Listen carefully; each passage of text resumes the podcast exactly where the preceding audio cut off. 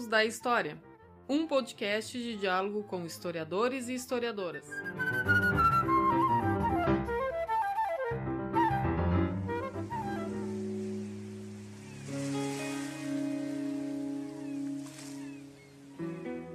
Olá para todo mundo! Está começando o Minutos da História. Eu sou Mauro Dilman, historiador, apresento esse podcast toda semana. Hoje temos a honra de receber o historiador Rodrigo Weimer, professor colaborador da Universidade Federal do Rio Grande do Sul. É autor do livro Felisberto e sua gente, Consciência Histórica e Racialização em uma Família Negra no Pós-Emancipação Rio-Grandense, e de vários outros livros, capítulos e artigos. Pedimos que ele falasse conosco sobre o tema Historiadores, Historiadoras e Omissão. Com a palavra, o professor Rodrigo.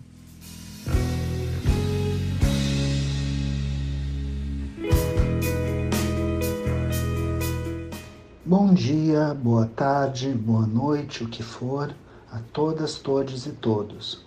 Gostaria de apresentar meus agradecimentos ao querido colega Mauro Dilma pela oportunidade de participar do podcast Minutos da História. E o tema que me foi proposto foi História e Omissão, que é um tema que eu considero instigante e difícil. Eu quase recusei, mas, em se tratando do tema omissão, eu cheguei à conclusão que eu não poderia me omitir. E ele é difícil por duas razões. Porque toca em um tema sensível, o envolvimento do historiador em questões políticas e sociais do seu tempo, mas ao mesmo tempo é uma temática essa mais debatida, existe abundante bibliografia sobre o assunto. Por outro lado, eu desconheço a elaboração teórica mais acabada e aprofundada conceitualmente na historiografia sobre o termo omissão, e por isso eu realizei a opção de tomar as definições dicionarizadas, peguei o Ruais, que eu considero um bom dicionário, não para tomar seus registros como expressões da verdade, mas como um material para refletir a partir de alguns referenciais de teoria da história que são do meu agrado e de formas como eu tento fazer história. Então, a primeira definição do Ruais é, para omissão, é ato ou efeito de não mencionar algo ou alguém, de deixar de dizer, escrever ou fazer algo. 2. Ato ou efeito de deixar de lado, desprezar ou esquecer, preterição, esquecimento. Bom, e lendo essa definição, a primeira coisa que eu pensei foi que o historiador sempre realiza omissões porque é impossível mencionar tudo. Nesse sentido, o historiador seria sempre omisso em sua escrita. E aí eu me lembro de Funes el Nervioso, personagem de Jorge Luis Borges, incapaz de esquecer. Lembrar tudo significa não conhecer nada, significa perder a capacidade de hierarquizar, organizar e abstrair o conhecimento. A ideia de uma história total mobilizou parte da historiografia do século XX, mas isso revelou-se uma quimera. A história sempre resulta de um recorte, de uma seleção. Por outro lado, segundo um importante historiador do século XX, estou me referindo a Mark Bloch, o historiador sempre interroga o passado a partir das questões vividas e postuladas por seu presente. Em outro registro, Olivier de Moulin demonstrou que a intervenção pública do historiador acompanhou a disciplina no século XX como um todo Dessa forma, o historiador sempre está implicado nas questões de seu tempo. Ele nunca é omisso em sua escrita ou na sua atuação pública.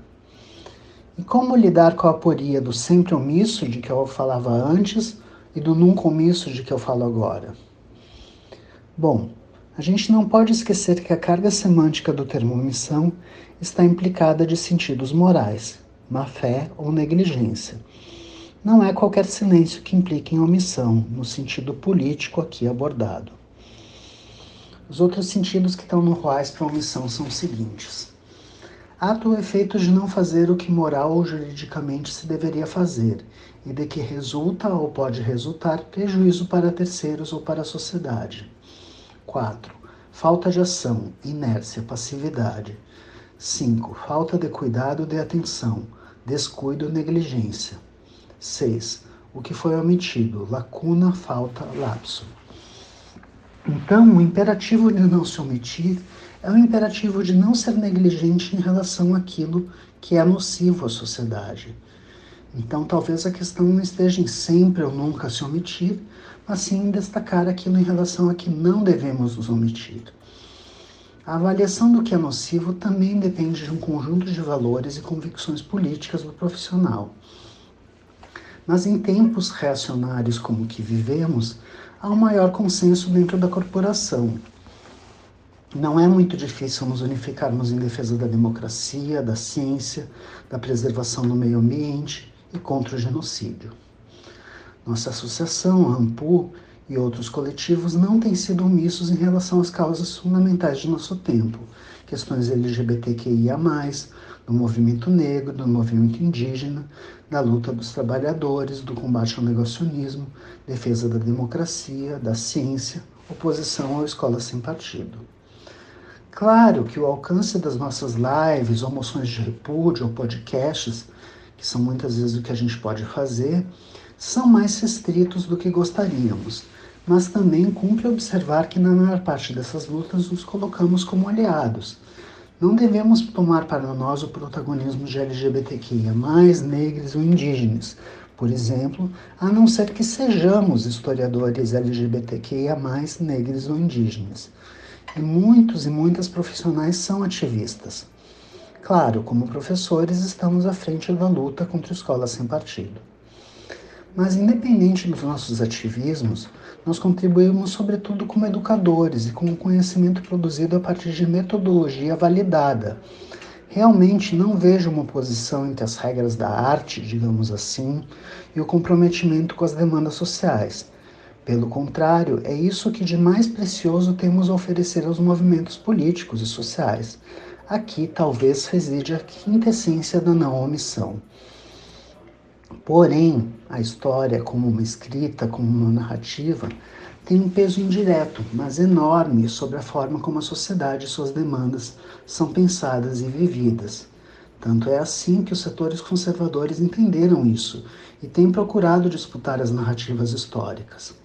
Através de uma narrativa produzida com péssima qualidade, mas com um alcance maior do que gostaríamos.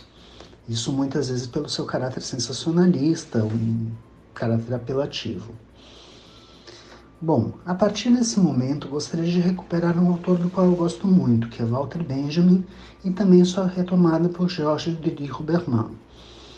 Em sua terceira tese sobre o conceito de história, o primeiro autor afirmou que nada do que aconteceu pode ser considerado perdido pela história, e apenas uma humanidade emancipada poderá recuperá-la em sua integralidade. Até lá, então, teremos que lidar com as omissões. Na sétima tese, Benjamin afirma que o historiador que pretende verificar o que realmente aconteceu, um, um, um lema de Rank, por exemplo, de outros historiadores do século XIX, um historiador passivo e conformista, e a gente poderia complementar um historiador omisso, em relação aos vestígios trazidos pelo passado, traz consigo uma empatia com o cortejo triunfante, dos dominantes do passado e do presente, a história, pelo contrário, deve ser lida no contrapelo, na contracorrente das narrativas centradas nos dominantes. Essa referência é fundamental para a história social produzida no Brasil. Porém, eu não pretendo desmerecer a história das elites aqui produzida, que geralmente as encara de forma articulada com subalternos. Bom, isso nos leva a uma questão da tese seguinte de Benjamin. Um conceito de história assentado na tradição dos oprimidos é capaz de nos ensinar que o estado de exceção, isso tudo termos do Benjamin, é regra, nos ajudando a fazer frente ao fascismo. Nos ajuda a exorcizar o espanto de que ainda existam genocídios e projetos autoritários. Conforme a 13ª tese, é necessário ter uma postura crítica à ideia de progresso, como se um tempo homogêneo e vazio pudesse automaticamente nos conduzir a uma perfectibilidade independente das lutas sociais.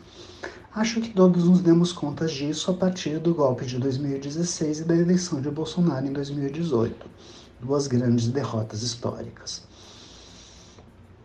Por isso, embora analiticamente possamos separar a história como narrativa escrita por um profissional e o processo histórico vivido, para Benjamin, no fim das contas, as duas coisas são indissociáveis e uma implica na outra. Escrever história é intervir na história. Pensando em termos de história oral, segundo Verena Alberti, narrar e proporcionar a narração é agir. A história oral é registro e resíduo de ação. Os historiadores têm cada vez mais levado seu conhecimento público para ser produzido junto ao público. Nesse momento, entretanto, não falarei das iniciativas de história pública, para as quais considero haver diversos colegas mais capacitados. Do meu ponto de vista, combater o fascismo, que novamente é um inimigo ameaçador, implica estar, na nossa escrita da história, comprometidos com a tradição dos oprimidos, conforme Benjamin, ou com os povos figurantes, de Didi Huberman. Segundo o último autor, o homem sem nome tem um nome, tem uma história, tem um passado, tem saberes preciosos e nos cabe colocarmos na contracorrente daqueles que pretendem apagá-lo, omiti-lo, pois ele existe no passado e no presente. E eu encerro com uma frase de Martin Luther King: Chega um momento em que o silêncio é traição.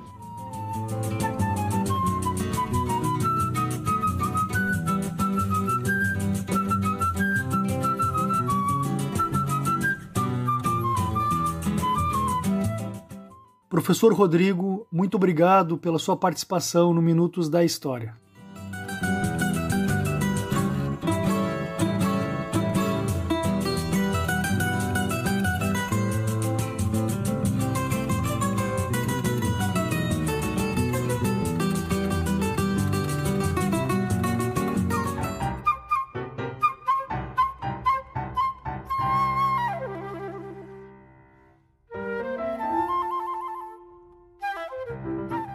Este foi Minutos da História, um projeto de extensão desenvolvido no Departamento de História da Universidade Federal de Pelotas. Apoio: Grupo de Pesquisa Paisagens Híbridas da Escola de Belas Artes da UFRJ. Coletivo AMU. Conheça, viva e apoie o movimento underground. E mais ou menos preze. Edição de podcast.